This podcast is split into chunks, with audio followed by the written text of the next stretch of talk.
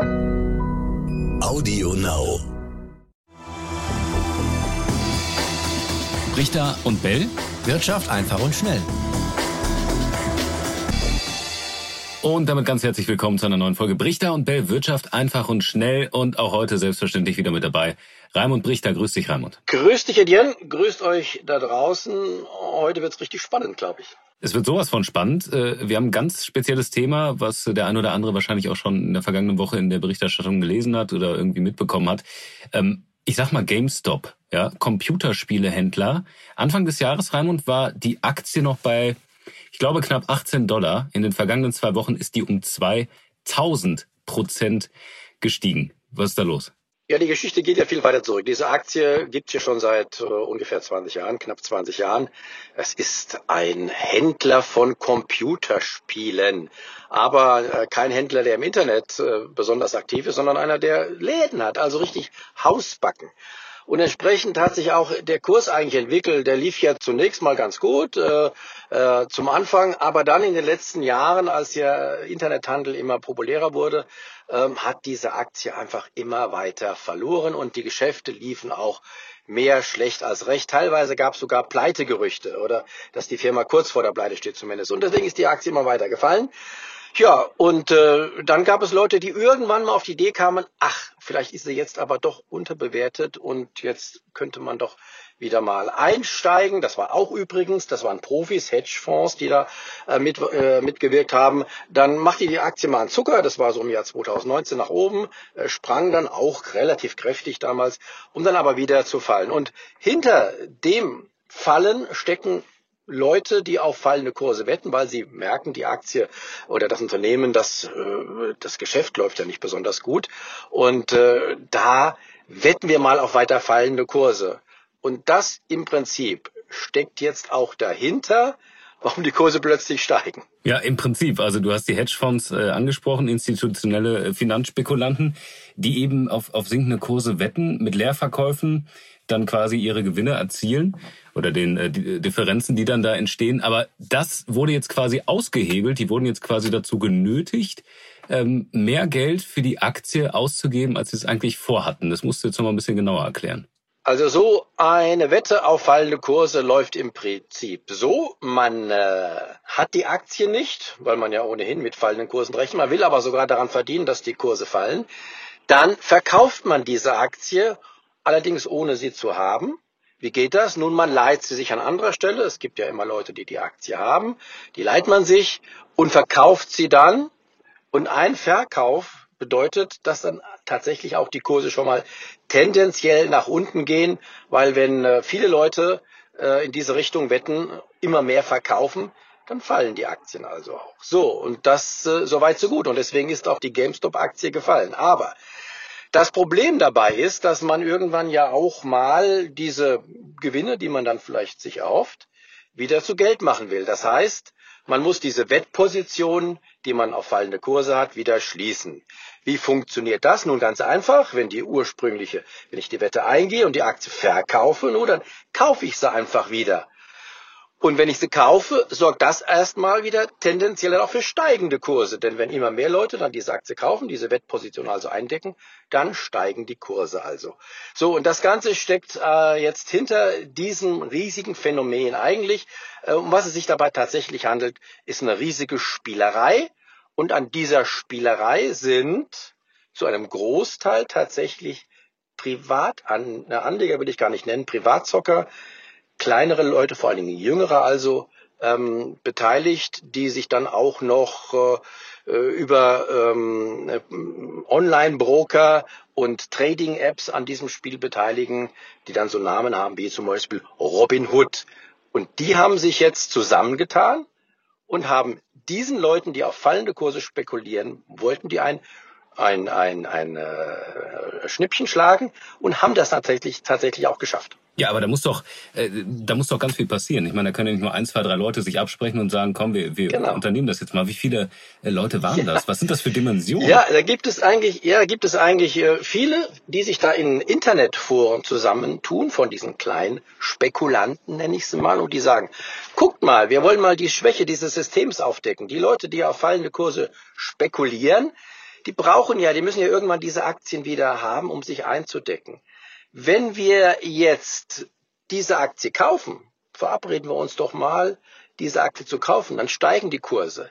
Und dann geraten diejenigen, die jetzt diese Leerposition, diese spekulativen äh, Short-Position nennt man das auch haben, äh, die geraten dann in die Bredouille. Das gibt dann einen sogenannten Short Squeeze. Also die Leute, die werden Shorties genannt, die auf fallende Kurse spekulieren und die werden ausgequetscht wie eine Zitrone, weil, ja, wenn die Kurse steigen, sie dann auf ihre Position dann plötzlich in die Verlustzone geraten und um diese Verluste zu verringern, dann hektisch versuchen, diese Position zu schließen. Aber wie können Sie das? Natürlich nur mit dem Kauf von Aktien. Und wenn Sie die Aktien kaufen, steigen die Kurse und die anderen, die noch immer Shorts sind, die werden dann tatsächlich regelrecht ausgequetscht. Dazu kommt noch, dass offenbar diese, diese Zocker sich auch verabredet haben, diese Aktien dann gar nicht mehr zu verleihen. Die hatten also Aktien und haben dann auch ihre Broker angewiesen, verleiht diese Aktien doch nicht mehr. So, dann waren also diesen Spekulanten, die auf fallende Kurse setzten, auch wieder,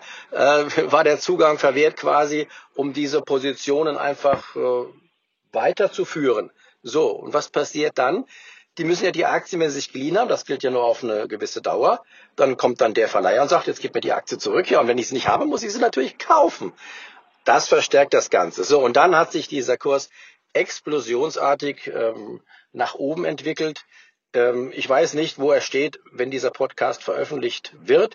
Ich weiß aktuell nicht mal, wo er jetzt steht. Wir zeichnen den am Freitagabend auf. Als ich heute Mittag aus der Redaktion bin, äh, lag der Kurs dieser GameStop-Aktie bei äh, gut 300 Dollar. Vielleicht hast du noch einen aktuelleren Kurs parat. Habe ich gerade nicht, aber ich glaube, der ist auch am Freitag tatsächlich nochmal um 100 äh, Prozent mindestens gestiegen. Also da ist nochmal viel passiert. Es gab ja vorübergehend auch Einschränkungen, Raimund, äh, auch von Robin Hood selber, also von dem Broker. Da haben ja auch viele dann schon protestiert vor dem Firmensitz äh, in Kalifornien, haben gesagt, das geht nicht, ihr könnt uns hier nicht regulieren. Man konnte dann nicht mehr kaufen, nur noch verkaufen. Ähm, wer hat denn jetzt eigentlich Geld verdient mit dem ganzen Ding? Also wenn wir gesagt haben, die Hedgefonds, die haben ordentlich verloren, ja, zum Teil sogar richtig, äh, richtig viel Geld verloren. Ähm, die ganzen Kleinanleger oder wie du sagst, kleine oder Spekulanten, haben die jetzt nicht richtig, Spekulanten sind haben die nicht richtig Ich möchte nicht das Wort Anleger für ja, diese Leute verwenden. Schon. Das ist eine interessante Klientel. Ähm, das ist so eine, so eine Entwicklung, man könnte sie ja Börsenentwicklung, Gamifizierung nennen. Also äh, das ganze Börsengeschäft wird äh, verspielerisch dadurch. Äh, wir kennen ja diese, äh, wir, wir, kennen ja diese Leute, die auch ansonsten äh, vor Computerspielen sitzen. Ähm, das heißt nicht unbedingt, dass das nur äh, tatsächlich auf die leichte Schulter zu nehmende Spiele sind, sondern auch ansonsten. Wir wissen ja, es gibt ja riesige Wettbewerbe, ganz ernsthaft mit Computerspielen und die, diejenigen, die dann äh, andere schlagen wollen, die müssen schon Strategien entwickeln und die müssen sich tatsächlich anstrengen und die verdienen damit auch viel Geld. Und das ist so eine Spielart dieser Gamifizierung. Das Börsengeschehen wird damit so ein bisschen, äh, ja, sie wollen auch tatsächlich äh, es zum Teil ad absurdum führen, was ihnen damit zum Teil auch gelingt. Allerdings muss man auch sagen, ähm, das, was die da betreiben, ist auch nicht koscher, das ist nicht astrein, denn sie verabreden sich ja quasi, wenn auch vielleicht nicht ganz direkt, äh, aber sie verabreden sich wie ein Kartell ähm, auf äh, steigende Kurse beziehungsweise Kurse zu manipulieren. Und auch das ist ja eigentlich strengstens verboten im Börsenhandel. Ich bin gespannt. Ähm, da werden äh, zum einen sicherlich auch erstmal ähm, diejenigen, die jetzt ganz kurz, du hast es erwähnt, Robin Hood hat den auch mal dann kurz verboten, die Aktien wieder äh, weiter zu kaufen, aber das hat sich dann, äh, das haben die dann gleich wieder nach Protesten auch wieder ähm, geändert. Äh, dieses Verbot wurde aufgehoben. Ähm, da gibt es sicherlich Untersuchungen. Andererseits gibt es aber auch ganz bestimmt, da bin ich sicher, demnächst Untersuchungen, ob das, was diese Zocker da betreiben, astrein ist. Ich gehe davon aus, dass es das nicht ist. Und man muss ja Folgendes überlegen. Äh, die haben, du fragst, wer sind die Gewinner? Die mögen ja jetzt auf dem Papier durchaus noch in der Gewinnzone liegen, wenn sie die Aktien haben von GameStop. Aber was auch sicher ist, das ist echt, eine, das ist ja, das ist ein Unternehmen, das tatsächlich nicht besonders gut prosperiert. Ähm, Ob es jetzt Pleitekandidat ist oder nicht, ist mal eine, eine andere Frage. Aber diese Aktien mit über 300 Dollar, die jetzt diese Zocker haben, die sind nach allen Bewertungskriterien, die man anlegen kann, total überbewertet. Und wenn sich das herumspricht, natürlich müssen das die Zocker ja auch wissen, irgendwann müssen sie diese Aktien ja wieder loswerden. Und das, dieses Kartell müsste dann auch irgendwie aufgelöst werden. Dann gibt es die Ersten, die sagen, eigentlich ist es ja wie ein Schneeballsystem. Es funktioniert nur so lange, äh, solange die Kurse steigen. Und wenn dann die Ersten da abspringen und sagen, jetzt steige ich aber aus, dann bricht das alles in sich zusammen. Und solche äh, Short Squeezes, die sind ja nicht neu. Die gab es in der Vergangenheit schon immer wieder. Jetzt nicht mit, diesen, mit diesem spielerischen Element. Aber ähm, diese Short Squeezes gab es über Jahrzehnte schon. Äh, wir haben ein ganz bekanntes Beispiel bei der VW-Aktie, war das äh, im Jahr 2008 war es, glaube ich, genauso. Da stieg diese Aktie, weil sich Leute auf fallende Kurse verspekuliert hatten und nicht mehr neue Aktien drankamen. Es gab ja dann auch äh, dieses Übernahme, den Übernahmeversuch von Porsche. Wendelin Wiedeking, der ehemalige Porsche-Chef, war ja da ganz mit seinem Finanzchef Holger Herter ganz vorne mit dabei. Die haben auch dafür gesorgt, dass diese Aktien knapp wurden plötzlich. Und diejenigen, die auf fallende Kurse gesetzt haben, die kamen echt in die Bredouille. Und das hat ja bis zum Selbstmord des Pharmaunternehmers Merkel geführt, der damals tatsächlich sich verspekuliert hatte mit VW-Aktien ähm, und der dann sich vorhin zugeschmissen hat. Also solche Dinge sind nicht neu. Ähm, ob sich hier äh, der eine oder andere irgendwann äh, aus dem Fenster, Fenster stürzen wird, weiß ich nicht. Aber auf jeden Fall, und das ist so gut wie sicher, diese Spekulation wird wie die alle anderen Short Squeezes, die es bisher gab, ähm, in sich zusammenbrechen. Man kann das dann am Chart sehen. Es gibt dann so eine Fahnenstange, die geht steil nach oben. Der Chart steigt und irgendwann äh, geht der Kurs wieder am anderen Ende der Fahnenstange runter. Was wir nicht sagen können, ist genau wann. So, Raimund, jetzt hast du fast vier Minuten am Stück geredet. Das ist äußerst ungewöhnlich für unseren Podcast, der eigentlich immer nur so zehn bis zwölf Minuten dauern soll. Deswegen ich entschuldige ich, mich schon nein. mal, dass es heute ein bisschen länger dauert, weil das ist tatsächlich ein Thema, das nicht so einfach zu verstehen ist. Ja, absolut. Da muss man ein bisschen äh, weiter ausholen. Das ist auch voll okay. Ich wollte nur sagen, ähm, dass ich jetzt natürlich noch eine Frage stellen muss. Und ähm, das sind nicht die einzigen Aktien von GameStop, die da in die Höhe geschossen sind. Nokia, äh, BlackBerry auch von der Kinokette oder ähm, Express Inc. Äh, da ging es auch richtig nach oben äh, bei mehreren Anbietern. Also da haben sie sich dann schon einige weitere Kandidaten rausgesucht. Es gibt ja noch eine Liste, wo es dann noch mehr Unternehmen gibt, die da draufstehen. Also was könnte das Ganze denn langfristig eigentlich für das Finanzsystem bedeuten?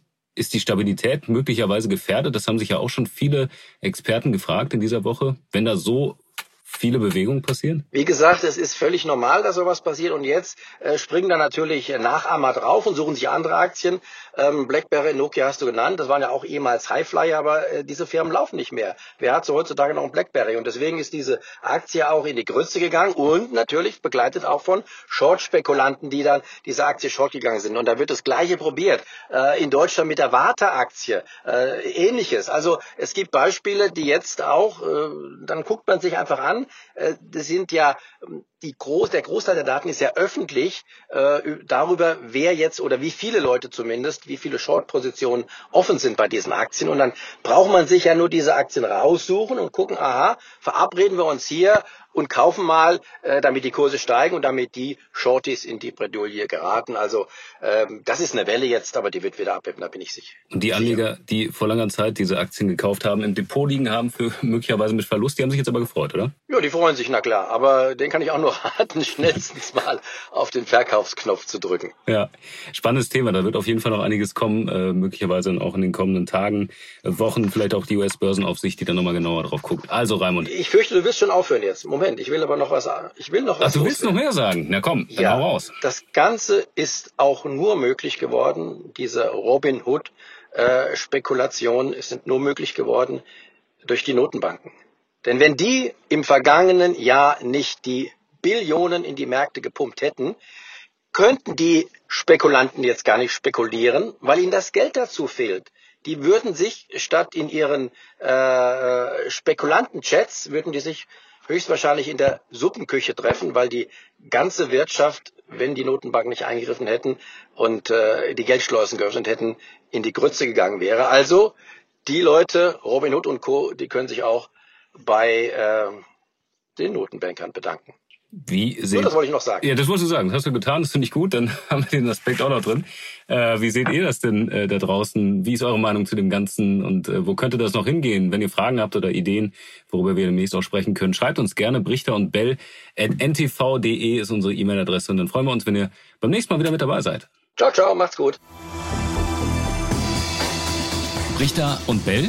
Wirtschaft einfach und schnell.